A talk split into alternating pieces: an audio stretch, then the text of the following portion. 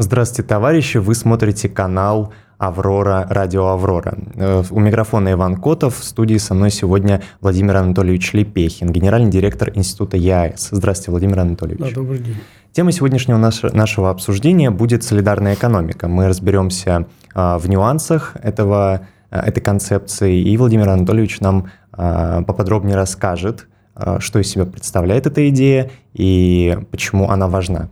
Ну, давайте, Владимир Анатольевич, начнем с того, что вы немножко введете в курс дела, да, расскажете о каких-то деталях солидарной экономики, расскажете о ее принципах. Э, ну, смотри, во-первых, я уже много э, передач делал, да, угу. выступал, э, давал интервью по поводу солидарной экономики и рассказывал саму концепцию, суть ее. Да? Если говорить о деталях, деталей огромное количество. Вот, условно говоря, там 100 человек написали нам комментарий, угу. Это 100 э, вопросов по 100 деталям. Да? И поэтому какая из них важнее? Ну, в процессе, конечно, мы стараемся рассказывать, да, э, ну, отвечая на вопросы по этим самым деталям. Но э, все-таки я вот, э, судя по комментариям наших слушателей и зрителей, э, вижу, что э, пока почти никто не понимает суть. Как раз это мы то хотим есть, исправить. базовые вещи, да, собственно, в чем заключается научное открытие. Вот, поэтому еще раз нужно, э, и, наверное, не раз придется проговаривать вот эти вот базовые вещи, чтобы было понятно, о какой экономической теории вообще речь, речь идет.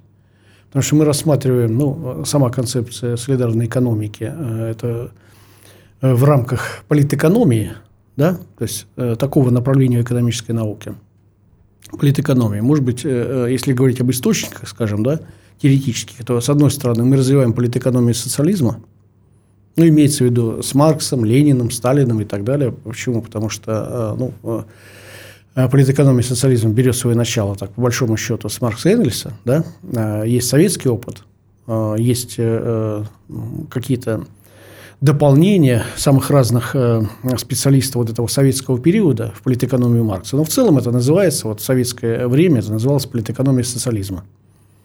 Но э, то, что э, мы продвигаем, не сводится к этому. Почему? Потому что мы стараемся учитывать э, по мере возможности, в том числе и достижения других политэкономий. Ну, в частности, классического капитализма нынешнего, да, или можно это назвать политэкономия экономики здравого смысла, или политэкономия мировой экономики – Значит, э, кроме того, есть теории такие инновационные, их довольно много, э, и ряд из них интересны для, э, нам, да, например, экономика дарения или соци... социетарная экономика.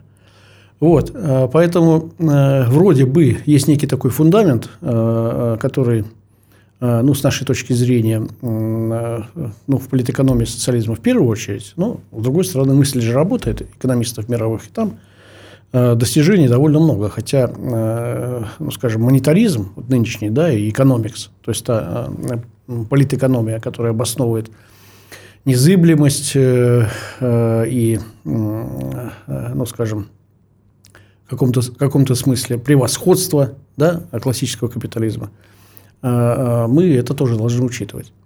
Значит, в чем заключается открытие? Потому что на самом деле сделано научное открытие. Вот э, еще раз это повторю, я несколько раз про это говорил.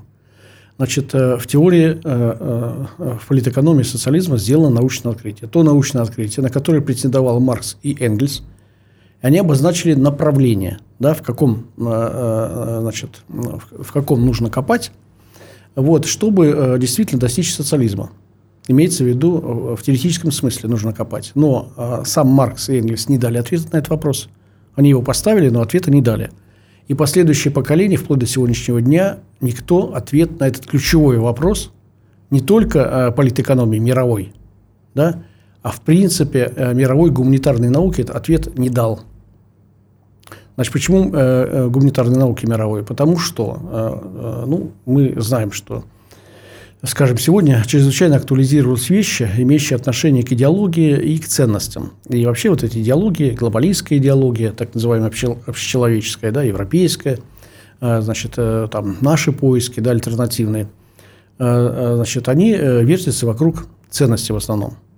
Потому что, ну, как бы идей много, они в основном технократические, с одной стороны, да, как бы лезть в социальную, социальную сферу запрещено, ну, имеется в виду глобалистами, да, они там особо не копают, просто посмотреть вот любые прогностические книжки и как бы любые идеи, связанные с будущим, да, они все технократические. Вот открываешь, э, допустим, там интернет и смотришь, там 10 ведущих футурологов. Ну и дальше ты э, видишь, что в основном это Курцвейл э, и прочие товарищи, которые, э, понятно, говорят о гаджетах, которые будут через там, 10 лет, через 20 лет, какой будет транспорт, там, ну и так далее, и так далее. То есть в области технологий никто не покушается на устройство общества. В то время как марксизм, понятно, он имел в виду, каким образом устроена экономика и общество в целом.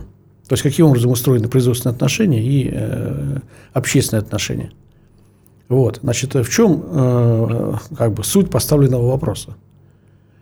Значит, все политэкономисты, которые говорили об альтернативе, да, об альтернативе феодализму, капитализму, неважно, в общем, несправедливому обществу, говорили о том, что следующая формация, которая будет после капитализма, она должна быть справедливой.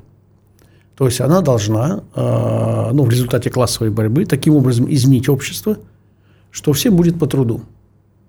Что такое всем по труду? От каждого по способностям, каждому по труду. Это принцип справедливости на самом деле – вот, он, э, понятно, что базируется на философии, э, вообще на философских, э, даже я бы сказал так, на императивах Канта, грубо говоря, вообще на, на нравственных императивах, которые заключаются в следующем. Вот у нас 8 миллиардов человек на Земле. Да? А, ведь изначально, ну, если допустить наличие Бога или допустить наличие вот этих значит, императивов, да, трансцендентных, то есть люди все рождаются равными – вот я не говорю про возможности, а в том плане, что каждый из них получает порцию воздуха, каждый имеет э, право на воду, на жизнь и так далее, и так далее. Да? Почему получается таким образом, что э, жизнь склад... воздух чище, да, да, жизнь складывается таким образом, что вдруг среди этих 8 миллиардов э, значит, группа товарищей, не обязательно э, лучше в нравственном смысле, в интеллектуальном смысле и так далее, становится владельцем всего и диктует свою волю всем остальным. На каком основании это происходит? Ну, об этом понятно. Еще древние греки там э, такие вопросы поднимали. Вот в конце концов Прудон произнес, что собственность кража, потому что вот это неравенство, да, э, несправедливость, она закрепляется в отношениях собственности. То есть, гру- грубо говоря, у воздуха появляется какой-то владелец. Вот сейчас он появляется у воздуха. А так люди начали с чего? Начали захватывать землю, начали захватывать орудия труда, средства производства, капитал и так далее, и так далее. Да? И э, государства стали захватывать или создавать эти самые государства, а предприятия и прочее, прочее. В общем, кто владелец, тот и хозяин. Вот как раз я читал комментарии и по, под нашим прошлым с вами выпуском, и там был один из вопросов, вот один из вопросов, как солидарная экономика может решить проблемы вот. капиталистической системы, такие как глобальное неравенство, концентрация богатства небольшой группы Вот людей. я рассказываю. Значит, э, поэтому вот зафиксировали, что мир устроен несправедливо. Как сделать так, чтобы он был устроен, ну пусть не идеально, но хотя бы более справедливо, да? А, и Маркс увидел зло вот в этой самой собственности, в частной собственности, э, той собственности, которую кто-то присвоил, непонятно на каком основании, да, и провозгласил тезис уничтожения частной собственности. Но что взамен уничтоженной частной собственности, Маркс не, не сказал. Он обозначил, что должна быть какая-то государственная собственность. А какая? Что такое государственная собственность? Она где-нибудь прописана, существует теория э, собственности? Не существует. И поэтому у нас все время абстракция звучит. Вот как она прозвучала э, в начале прошлого века, да, когда экспроприацию осуществили, то есть объявили, что собственность является государственной, она, она национализирована, да, причем тут смешение понятий, национализирована, то есть стала государственной, а кому она стала принадлежать? Формально юридически. То есть некому абстрактному государству. То ли это юридическое лицо, Российская империя там, или Советский Союз, то ли это не юридическое лицо. Как это оформлено в документах? Кто распоряжается от имени государства? Э, силовым порядком бюрократия стала распоряжаться от имени государства. То есть, на самом деле, не владея формально, бюрократия вот в советское время, она распоряжалась всеми этими гигантскими активами. И потом вовремя сообразила, что на самом деле, поскольку эти, активы ничьи, она распоряжается, но владельца нет. Почему бы этой бюрократии эту собственность не забрать? Они забрали ее. Да? Очень небольшое количество людей, которые гигантские объемы собственности забрали и издеваются над основной массой населения, ну, в России сегодня. Значит, полностью запутаны все производственные отношения. Э, это на самом деле разрушительный процесс для государства. Почему? Потому что никто не понимает, почему э, значит, нет никакой границы между частным и государственным. Есть какой-нибудь чиновник высокопоставленный, да, глава государства, например, который считает, что все в этой стране принадлежит ему.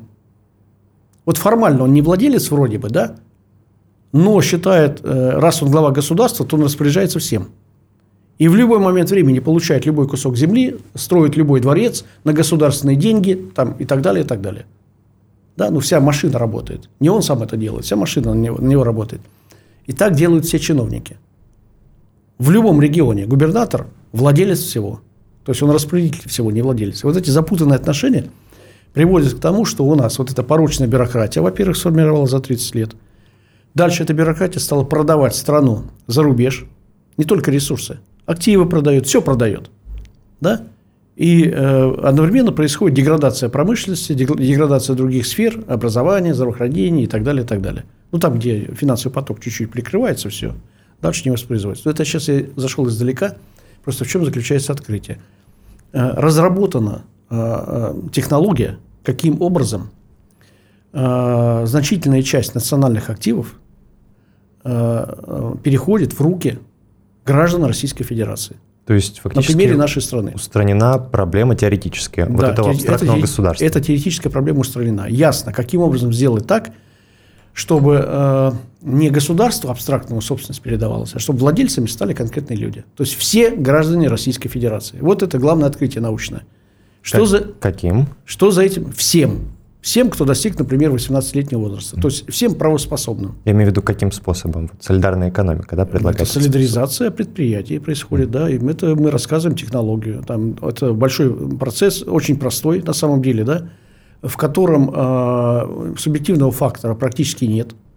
То есть вырабатываются правила, например, там, э, законодателями, принимается закон, на основании этого закона автоматом идет постоянное наделение э, людей вот ты достиг, допустим, 18-летнего возраста, мгновенно попадаешь в машину. Для чего цифровизация нужна? Не для закабаления людей, а наоборот, для э, роста их свободы, да, для освобождения. Вот, ты достиг 18-летнего возраста, и тебе сразу же приходит информация, что вот уже в компьютере, в соответствии с этой программой, тебе достались, досталось большое количество акций. То есть, допустим, 10 федеральных предприятий, там, 5 региональных и еще какого-то количества муниципальных. Почему нужно вот такое количество, чтобы уравновесить? Потому что одному может «Газпром» достаться, другому там еще что-нибудь, да? Вот. А, а предполагается, поэтому... что распределять все будет э, система какая-то? Ну, конечно, платформа. Mm. Платформа. Безналичная, безличная платформа. То есть, грубо говоря, там два основных параметра. Основной параметр первый э, – 100 миллионов человек. Вот они, э, их данные находятся в машине. И дальше 100 миллионов акций. Всех предприятий, имеется в виду, допустим, ну, 8-10 тысяч предприятий с госучастием – а, которые существуют. Ну, их количество надо наращивать, чтобы капитализация происходила, да. Вот, э, вот э, на сегодня, например, ну, там, допустим, 10 тысяч предприятий трех уровней. И вот эти 10 тысяч предприятий, там, часть госпакета этих предприятий, она вот разбивается на 100 миллионов акций, условно. Вот. Я сейчас условные цифры называю. 100 миллионов да, акций, понятно. примерно 10 тысяч предприятий, 100 миллионов человек. Все. И вот это, значит, Э, между людьми, и, точнее так, если э, на одного человека приходится, ну, там, допустим, 15 долей разных, да, то тогда получается, что не, 10, э, не 100 миллионов акций, а, там, допустим, миллиард с лишним акций. Да? Вот. И это все гуляет в платформе. То есть человек умер, акции отошли от него, да, обратно в систему потому что они не передаются, не продаются. Это... То есть акции будут возвращаться в систему да, это... и распределяться между другими Да, да, да, другим, тем новым, новым, которые пришли. Это постоянный процесс идет.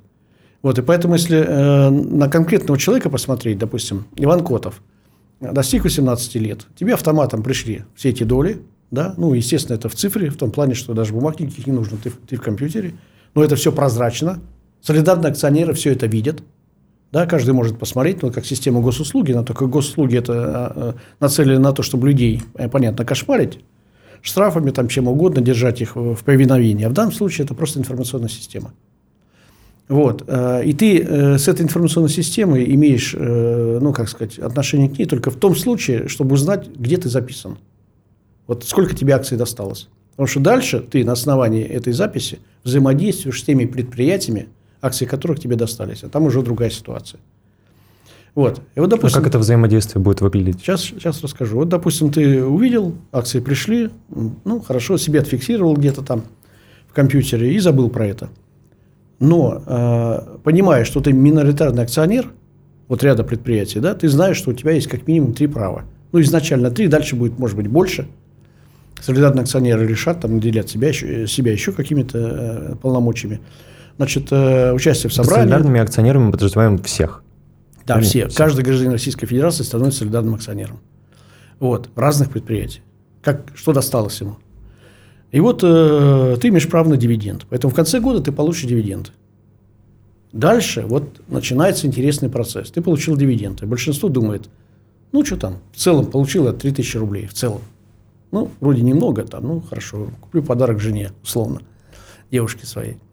Э, а кто-то понимает, и вообще пропаганда должна вот такая вестись, то есть э, э, страна созидателей, страна созидателей, да, нам досталась возможность или появилось право управления, участия в управлении. Как раз хотел об этом спросить, то есть каждый еще будет через эту же платформу, по идее, да? Не через принимать... платформу, еще раз Нет, говорю, принимать платформу решения. один раз, ты получил информацию, а, все, дальше. А вот Ты увидел, какие предприятия у тебя, да, так. тебе достались. И вот дальше ты понимаешь, что ты можешь принимать участие в управлении этими предприятиями, но не один – один ты ничего не сделаешь. Конечно. Ты смотришь, кто еще солидарный акционер этого предприятия.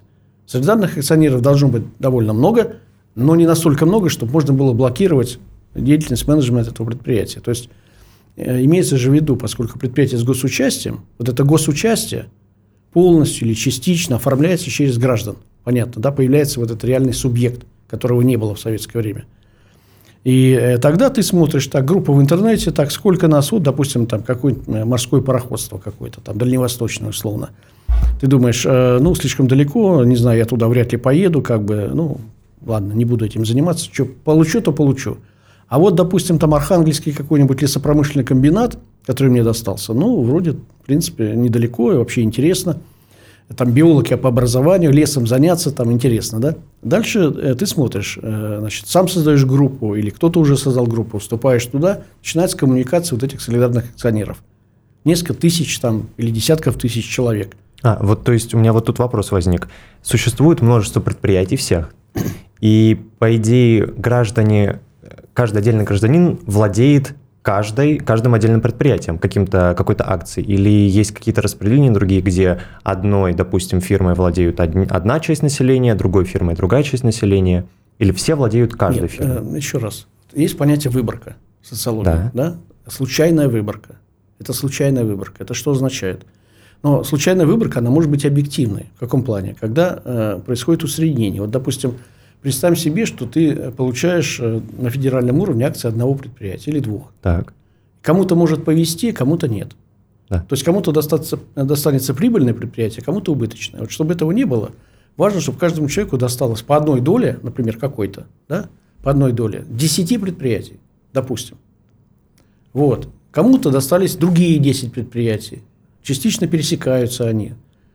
Понятно, да? Да, ну вот. тут еще и вопрос, насколько долей будет дробить само предприятие, соответственно. Ну, Правильно? Ну, в том-то и дело, что, я же говорю, эти параметры как бы понятны, я их обозначил. Угу. То есть, э, когда ты сначала определяешь количество предприятий, которые да. попад, э, подпадают под категорию э, акционирования солидарного, дальше ты определяешь размер пакетов, да?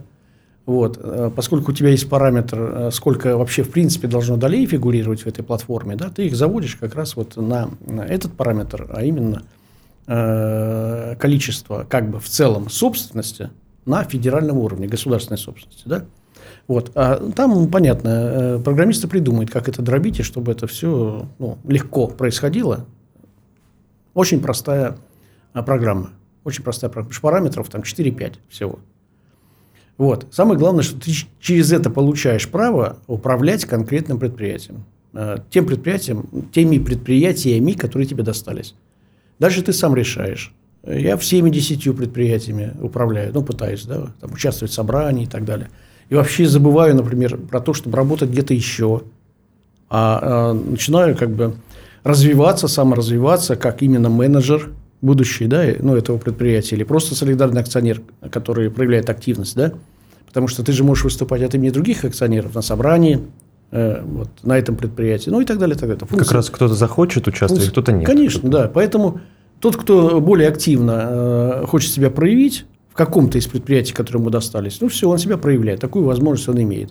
Все это происходит через интернет, имеется в виду коммуникация, да, потому что группы формируются и так далее. В конце концов, группы решили, что, допустим, вот по Архангельскому там, комбинату, ну, кто у нас? Вот вроде там есть э, человек, который образование соответствующее, да, и вообще вот он активности проявляет, он группу создал, давайте мы его уполномочим от нашего имени выступать там на собрании. Все, и ты уже значит, едешь в Архангельск, там, или если это дистанционно, ты выступаешь на собрании и так далее, и от имени солидарных акционеров. Вот твое участие. И ты, следовательно, можешь повлиять на рост дивидендов. То есть, вообще на показатели предприятия, да, что оно из убыточного, например, стало прибыльным, появилась э, прибыль, там реально она растет, капитализация происходит и так далее. Это все делают солидарные акционеры. Появляется источник дополнительный, драйвер да, э, развития этого предприятия. Вот, значит, э, ну, это вот как бы технология придумана. Но э, помимо технологии, просто вот в чем, договорю просто э, свой ответ на первый вопрос. Э, в чем теория, э, или, скажем, основной, основная ценность теории вот этой солидарной экономики? Открытие как раз. Да, значит, вот этого. Потому что э, вообще сама теория, да, вот этой, ну, как бы посткапитализма, который мы назвали солидарной экономикой, можно назвать ее социалистической.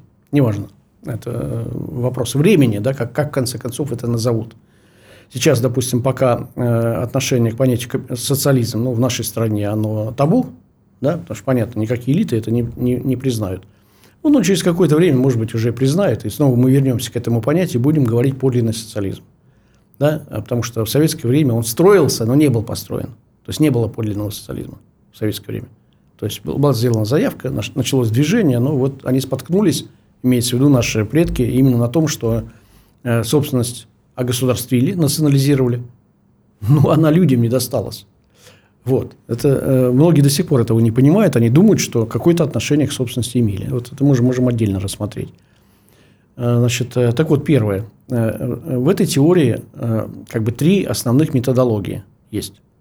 Да, потому что ну, любая теория, она развивается э, в рамках там, или посредством какой-то методологии, исследований, анализа и так далее. Первый – это формационный подход – вот то, что, э, собственно, в политэкономии социализма всегда содержалось. Э, любая экономическая теория сегодня да, в рамках экономикс, она э, отрицает формационный подход. Что такое формационный подход, понятно? Да. Это когда формации. Да? Переход от одной к другой. Общественное развитие идет от одной стадии к другой. Да? И вот на основе как раз производственных, типа производственных отношений. Но все экономик западные это отрицают или вообще как бы игнорируют и говорят, технологические уклады – только про технологии говорят. Вот придумали компьютер, все, поднялись на новый уклад. Завтра у нас биотехнологии на новый уклад, потом чип, соединились с нейроном мозга, новый уклад. Вот что они говорят. То есть получается, что они допускают, вот все, все западные экономисты, развитие технологий, но при этом социальную деградацию. И у нас человек превращается в скотину на самом деле. Причем умный человек, который вот программисты все сидят там, значит, осваивают цифру и, и, и так далее, и так далее. Вот эти новые технологии осваивают, гаджетами пользуются. Но в социальном смысле превращаются в варваров. Но они во главу угла не человека ставят в этом Конечно, проблеме. конечно. Поэтому э, технологии, исполнитель, робот, там уже разницы нет. То есть, э, через какое-то время там, а, твой аватар будет стоить больше, чем ты сам. Ты никому не, не там, я никому будем не нужны. Вот есть аватар, он там куда-то встроен, он работает, его используют. Тело можно использовать мое оно будет не мне принадлежать. То есть его там каким-то образом строят и скажут, вот смотри, вот мы там это, цель, это тело усовершенствовали, да, сделали операции, сделали вакцины, то, то, то, то, то, встроили в некую систему. Это батарейка в, в общей матрице. А ты кто такой? Вот ты, ты кто? Ты аватар, ты личность или ты тело? Ну, прям антиутопия какая-то. Ну, так ну, мы видим, что на наших глазах это происходит. Вот, значит, э, поэтому э, формационный подход просто необходим. Почему? Потому что мы говорим не просто о технологиях, мы говорим о том, как совершенствуются производственные отношения. Вот. То, что я вот коротко рассказал, да, что человек становится совладельцем, получает возможность управления. То есть он превращается в творческого человека сразу. С 18 лет превращается в творческого. Это его право, он может не использовать. Да? Но он уже все, перед ним лежит гигантское направление деятельности – и он может управлять на муниципальном уровне, на э, федеральном, на региональном. огромное количество предприятий, где он совладелец уже. Значит, и тем самым повышать свой материальный уровень, освобождать себя э, от наемного труда, тяжелого, неподъемного, от хозяина, который ему не нравится, ну, работник, наверное, этот самый, работодатель, и так далее, и так далее. То есть совершенно ситуация меняется. А вот вопрос еще. Вот если мне досталась какая-то абстрактная доля, да, моя, я могу ее как-то менять? Как нет, я могу ее распределить? Нет, Она закреплена? Нет, да. В том-то и дело, что это все твоя, твоя персональная заслуга, это твой персональный, э, ну, оплата, что ли, того, что ты гражданин Российской Федерации. А если что-то с предприятием происходит, как в этой ситуации? Ну, нет, если это предприятие, допустим, разорится и исчезает из реестра, перерасчет происходит. Перерасчет происходит, тебе другие акции бросают. Mm, и все. Вот. То есть как раз эта программа работает, это как бы человеку париться не нужно. А другое дело, что ее нужно контролировать. Ну, в каком смысле? Все нужно контролировать. Да? В данном случае появляется возможность для контроля. Потому что когда э, солидарными акционерами становится 100 миллионов человек, то есть все граждане взрослые, да, то, конечно, должен быть механизм, что в эту программу никто не влезет, там, и все должно быть гласно. Вот. Это, это главное условие, прозрачность этой системы. Вот. То есть априори должно предусматриваться, чтобы никто не имел прямого доступа к изменению да, этой системы? Конечно, ну это, ну, это аксиома. А, Причем, ну, понятно, что для наших вот граждан это некоторые такие простые вещи кажутся удивительными. Я вот простой пример приведу, извини, что отвлекусь. Давайте. Да? Вот э, есть такая пиратская бандитская страна, Америка, э, Соединенные Штаты Америки. Да, она создавалась э, мигрантами, людьми, значит, которые сбежали там из Европы, преступники там и так далее. Половину индейцев там или большую часть уничтожили, создали страну. Но даже эти бандиты да, и пираты создали систему политическую, Э, значит, э, сдержек, противовесов и так далее, то есть, э, который отвечает ряду стандартов, позволяющих сохранять политическую стабильность, политическое развитие, не допускать гражданской войны да, и узурпации власти. Ну, э, понятно, что все равно действуют теневые группы, там, да, но в целом вот политическая система. Вот приведу пример этого стандарта. Таких стандартов несколько. Ну, сменяемость президентов, что бы ни происходило, да, э, значит, сменяемость четко, два срока, не больше – и это соблюдается в этой стране. То есть даже не было попыток узурпации. Ну, я сравниваю с нашей страной, бессмысленно, да? Или второй стандарт. Значит, Белый дом. Вот президент избирается, и он живет где, вот как президент? Он не живет в каком-то дворце, ну, если он олигарх, например, да? Или там где-то что-то снимает, или наоборот, э, на какой-нибудь муниципальной квартире там влачит существование. Нет, ему дают Белый дом. Всем одинаково, всем президентам. Для чего? Вот этот Белый дом, который стоит в Вашингтоне, в центре Вашингтона, и каждый человек может подойти к этому Белому дому, бинокль посмотреть, что там делает этот самый президент, да, но если занавески, э, ну, не занавешены окна. Значит, э, публичное пространство. Он попадает в публичное пространство, э, значит, абсолютный стандарт, определенное количество слуг, ну, работников аппарата, которые там обслуживают этот Белый дом, да, Экскурсии там водят. Все, да. Поэтому и, вот, и это, это стандарт для всех президентов. Ты не, отвер, не отвертишься. Да? И когда Трамп говорит, ну, типа там, у меня свои апартаменты, говорит, нет, извините. Вот, твое рабочее место, твое место жительства. Потому что люди смотрят, люди контролируют там и так далее, и так далее. Значит, э, э, поэтому вот такие стандарты и у нас должны быть. Это называется солидарное государство. Это отдельная тема, да, помимо солидарной экономики, солидарное государство должно быть когда все прозрачно. Э, и уничтожены все э, основания, условия, возможности для того, чтобы кто-то узурпировал власть в этом государстве. Да? Чтобы что-то делалось тайно. Чтобы э, решения принимались несправедливо. Чтобы не работало право. Но это вот то, что сейчас происходит. Вот, поэтому мы сейчас это не обсуждаем. У нас даже это, как сказать, э, некоторые вещи даже опасно обсуждать сегодня, да, если говорить, как должно быть устроено солидарное государство, солидарная политическая система – и прочие вещи. Да? Вот солидарная экономика. Здесь ключевая вещь – это э, владение теми активами, которые находятся на планете Земля. Владельцами этих активов должны быть люди, граждане мира. Ну, то есть, все, кто живет да, в нашей стране, граждане Российской Федерации. Для этого существует государство – вот глобалисты, которые пытаются разрушить государство, они что угодно говорят, вот всякую лабуду по поводу того, что технологии, там вот все у нас границы размываются и так далее. На самом деле, вот основная цель, о которой они не говорят, заключается в следующем. Не должно быть системы защиты людей, живущих на территориях. Потому что государство – это способ их самозащиты. Если хорошее государство, оно защищает граждан да, своей страны. Задача глобалистов состоит в том, чтобы государств не было, и тогда они, глобалисты, ну, небольшое количество людей, владеют планетой. А все остальные бесправные, да, влачат жалкое существование. То есть то существование, которое им владельцы дадут. Вот сейчас они уже определяют, что им дать, по сути дела. Все эти планы, они есть, написаны, реализуются последовательно. Просто мы видим только кусочки, осколки этих планов. Когда начинается, например, вот это самое QR-кодирование, да, мы думаем, блин, это кто, зачем, почему? Ну, это элемент. Начинаются военные действия – элемент. Э, начинается, значит, э, цифровая валюта – элемент. Ну, и так далее, и так далее. Вот. Сейчас же, вот, допустим, война должна привести к отмене Ялтинских соглашений. Ну, по идее. Уже сегодня, например, да, э, не дают визы Лаврову и нашей делегации ну, для участия в ООН, в Организации Объединенных Наций. Для чего это делается? Чтобы сломать вот эту систему да, договоренностей после Второй мировой войны, где Россия играет какую-то роль. Россия и Китай. Да?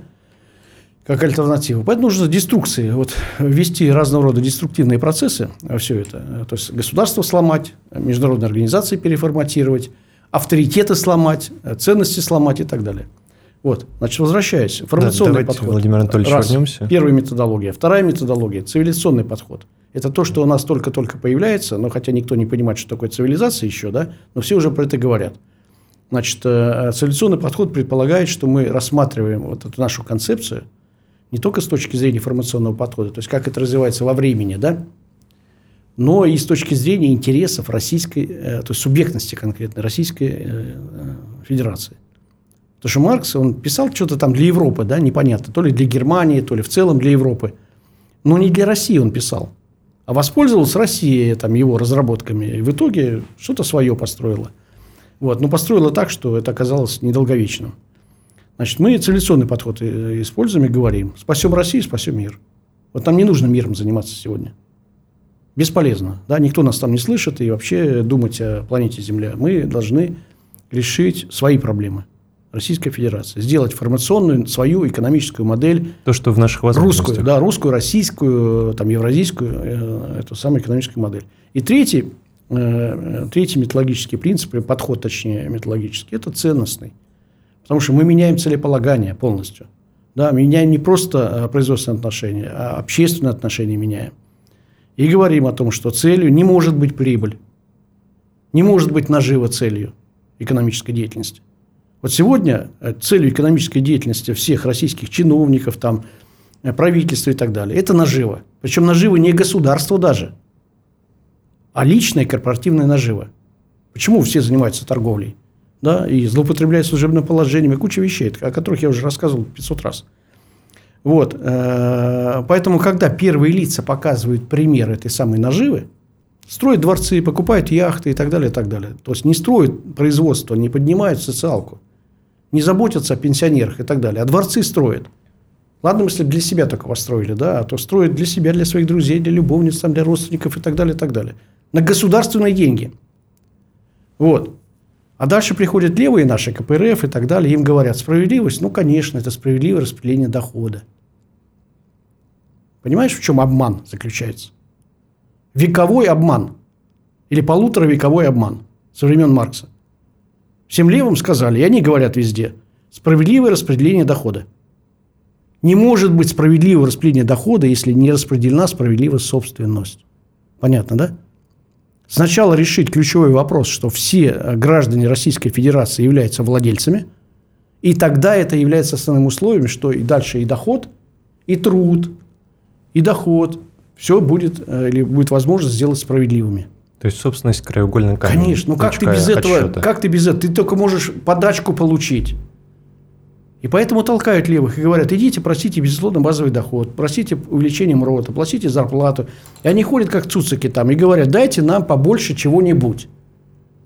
И этот человек, который украл гигантские активы там, стоимостью десятки миллиардов долларов, сколько стоит там нефтяные компании? Или вот «Газпром» сколько? Он триллиона стоил. А его за копейки приватизировали, и дальше к ним приходит там э, какой-нибудь левачок и говорит, вот вы тут несправедливо дивиденд распределили, еще что-нибудь. Ну, Левачок думает, так, ладно, ты кто такой? Ты от КПРФ пришел? Ну, хорошо, вроде партия легитимная. Ну, вот вам по 10 тысяч.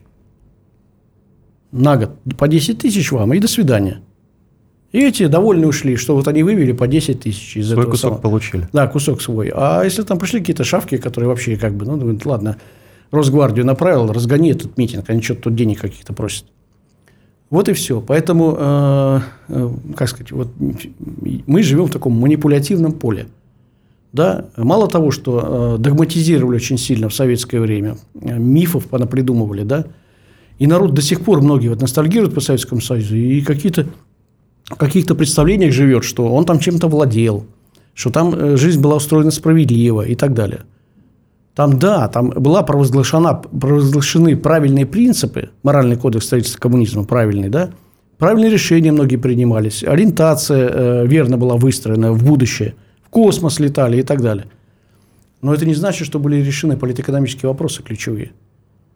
И что человеком не, не манипулировали, а э, даже без злого умысла. В принципе, вот, допустим, руководители советского государства, многие тоже верили, что все устроено справедливо. Просто потому, что не понимали, как это должно быть. Для этого понадобилось, чтобы они поняли, вот сейчас начинается понимание, да, для этого понадобилось снова окунуться в капитализм, криминальный, дикий, вот который мы сегодня имеем, да, чтобы понять вообще э, разницу между тем социализмом, который строился, и тем квазикапитализмом, который нам подсунули вместо него. Вот. Ну, вот как бы про методологию понятно, про открытие понятно. Да, Ну, Владимир Анатольевич, я выписал рассказать. парочку вопросов, которые нам в комментариях Мгм. задавали. Давайте я их вам прочитаю. Вот первый. Почему солидарность действовала в артелях при царизме и не действовала в бригадных подрядах? Не было условий в стране, как при царизме? Да, потому что, смотрите, э, во во время царизма, то есть Российской империи, существовало, э, э, существовал естественный процесс развития. Это что означает?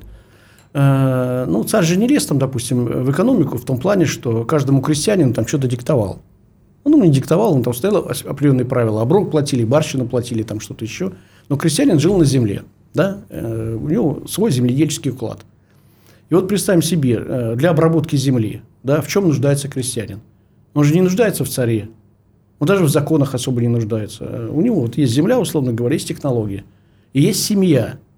Потому что э, как бы труд на земле предполагает семейный такой подряд, условно, да. Э, семьей ты можешь э, обработать там несколько участков земли. Вот, один, одному сложно. А вот когда там большая семья, это можно. А если, допустим, э, еще более сложные э, там, климатические условия, э, соответственно, условия по земле и так далее, ну, несколько семей селятся вместе, да, обрабатывают землю, там как-то у них разделение труда происходит в рамках своей крестьянской общины. Потому что появляется кузнец, который на всех кует, они его кормят, да, появляется, допустим, там конюх, ну и так далее, и так далее, неважно. То есть это естественный процесс.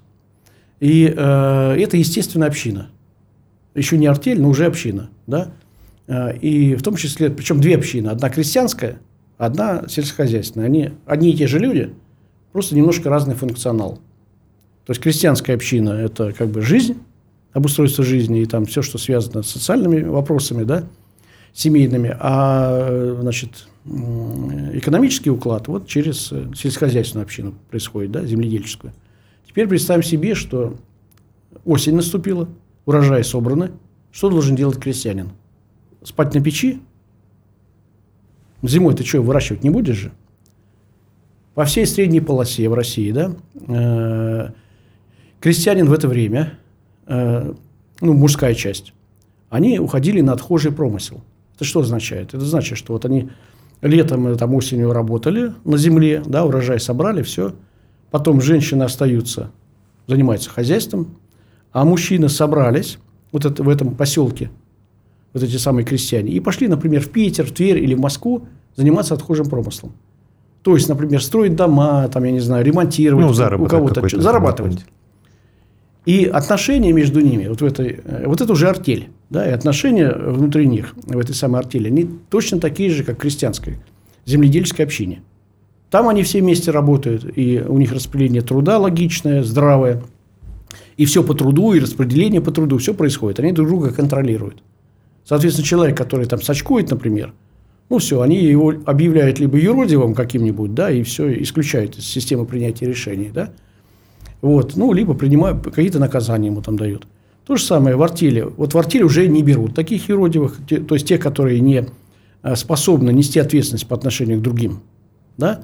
То есть это более высокий уровень как бы организации труда и жизнедеятельности, да, или экономической деятельности. Вот артель пошла и работает в Москве, зарабатывает какие-то вещи. И между ними артельные отношения, солидарные отношения заключаются в следующем, что все максимально работают друг на друга да, ни, никто, то есть э, вообще сочковать это безответственно. Это невозможно, потому что все же смотрят друг на друга. Вот, поэтому все стараются больше отдать. Но труд, точнее результаты труда распределяются э, в равной степени.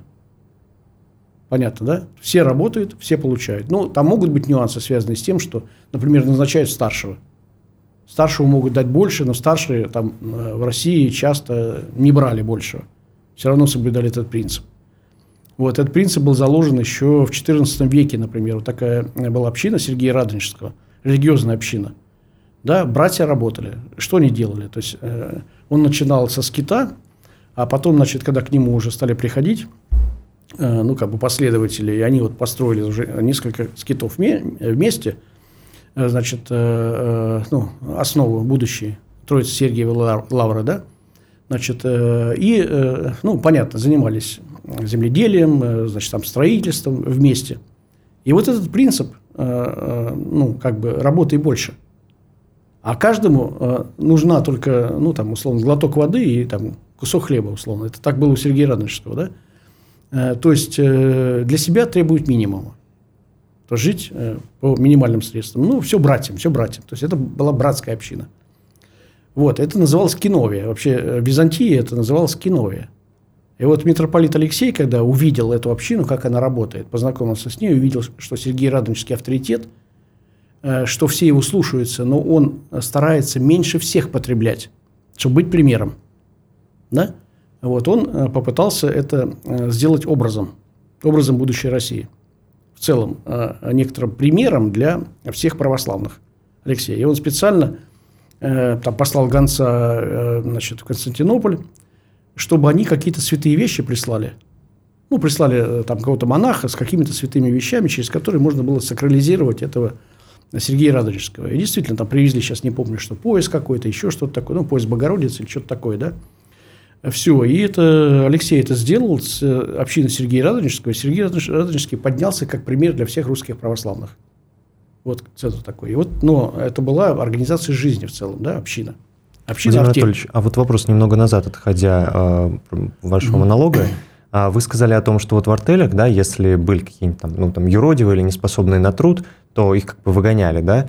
Но ведь бывают же обстоятельства, при которых, вот если так это проецировать на сегодняшний день, да, ну, не способен, да, человек, то о нем же как-то вот в рамках солидарной концепции ну, забота ну, же предусматривается. Само собой. Дело в том, что, ну, я не, не сказал, что выгоняли, его, их таких не брали в артель. То есть, грубо говоря, ну, так, он просто ага. мешал, да.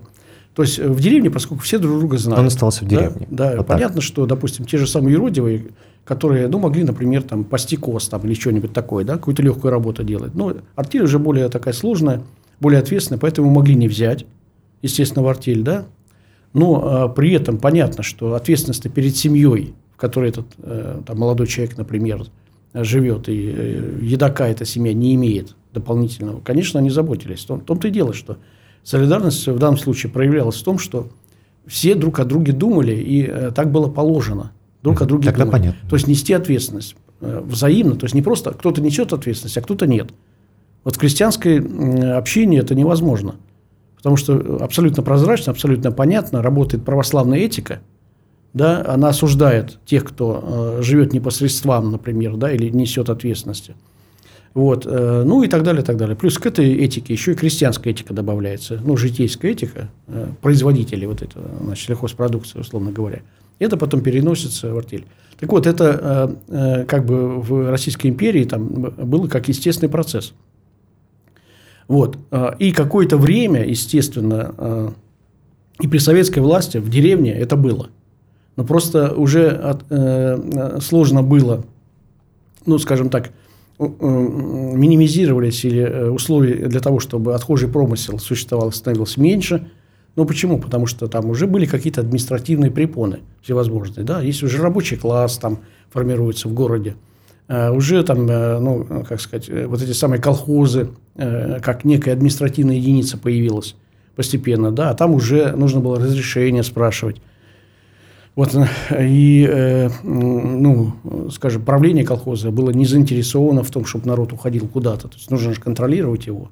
У них такая установка была контролировать. Да. В общем, в итоге, когда э, вот появился этот бригадный подряд, то есть э, ну, желание э, значит, замотивировать людей на более производительный труд, да, э, ну, то есть, условно говоря, учитывать, сколько кто вложил э, в работу бригады, да, чтобы ему там КТУ устроить, коэффициент трудового участия, и дать ему побольше, например.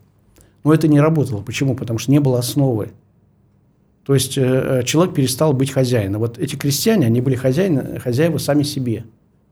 И община была хозяином сама себе, да, в том, в том плане, что э, им никто не диктовал, куда пойти, сколько поработать. Более того, они же ни у кого не спрашивали, э, сколько денег мы должны получить. То есть, условно говоря, вот они вот заработали сами, им заплатил какой-то клиент. Они взяли эти деньги и распределили. В советское время что происходило – вот я работал бригадиром, да, у меня был бригадный подряд. А, денег никто мне не платил, никаких там, какой-то клиент, нет. То есть мы произвели работу. Дальше мы приходим в контору. А в конторе сидят чиновники, которые говорят, а что это мы тебе должны денег дать? С какой стати? Вот тебе рубль 20 в час, и все. И ты пытаешься качать права, доказывать, что на самом деле тебе не рубль 20 в час нужно, а рубль 25, потому что ты что-то там сделал такое и так далее. Они пойдут, проверят – потом тебя трехэтажным матом пошлют и прочее, прочее. Как в таких условиях может работать артель? То есть над артелью появились вот эти самые чиновники. Да, вот в советское время. Понятно, что э, помимо таких вещей, да, был, был например, теневой, э, ну, как сказать, теневой слой, ну, допустим, я работал, называлась шабашка. Это вот э, некий такой симулятор или э, аналог такой слабый, вот этой самой артели крестьянской. То есть шабашка. Собирались ребята, вот, например, приезжали из Дагестана, там, из Армении, там, неважно, да, на заработки в Сибирь. Э, их особо не трогали, потому что национал. Русским было сложнее. С русским начинали выяснять, а что-то, кто-то, э, почему они не на работе, не тунеядцы ли это, почему они в летнее время приехали, там, какой-то сибирский поселок и так далее. Когда ты студент, например, студенческая, студенческая шабашка была возможна. Вот я студенческой шабашкой приезжаю. Вот, ну хорошо, у студентов каникулы, позволяем вам работать. И дальше мы строим дома, и с нами рассчитывается, э, ну, все равно рассчитывается контора.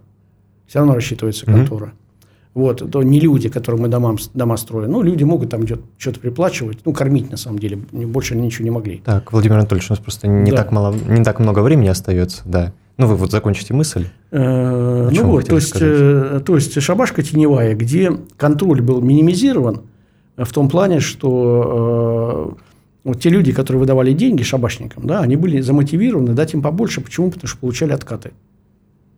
Вот это э, как бы, ну, приписки там были и прочее, прочее. То есть в теневом режиме еще более или менее работали мотивации. А вот так, чтобы в строительном управлении где-то официально не шабашка, а вот встроенная в государственную экономику, там тебе бюрократ платить ничего не будет. Если Понятно, ты не выставил да. с ним отношений хороших, там, не продемонстрировал действительно хороший труд и так далее, тогда он тебе копеечку надбавит. Mm. Понял. Что ж, ну, мы очень интенсивно поговорили в этот раз с вами, но еще остается у нас много что обсудить а, в рамках концепции. А вот там пару вопросов было интересных а, наших. Я, давайте я их оставлю на следующий с вами Хорошо. эфир, потому что мне уже подсказывают, что пора завершать. А, давайте тогда предлагаю, вы сегодня сказали о солидарном государстве, и предлагаю в следующем нашем с вами, в следующую нашу с вами встречу поговорить об этом в том числе. Хорошо. А, дорогие зрители, надеюсь, вам понравилось, было интересно. Напоминаю, что в студии у нас Владимир Анатольевич Лепехин, а, генеральный директор Института ЕАЭС.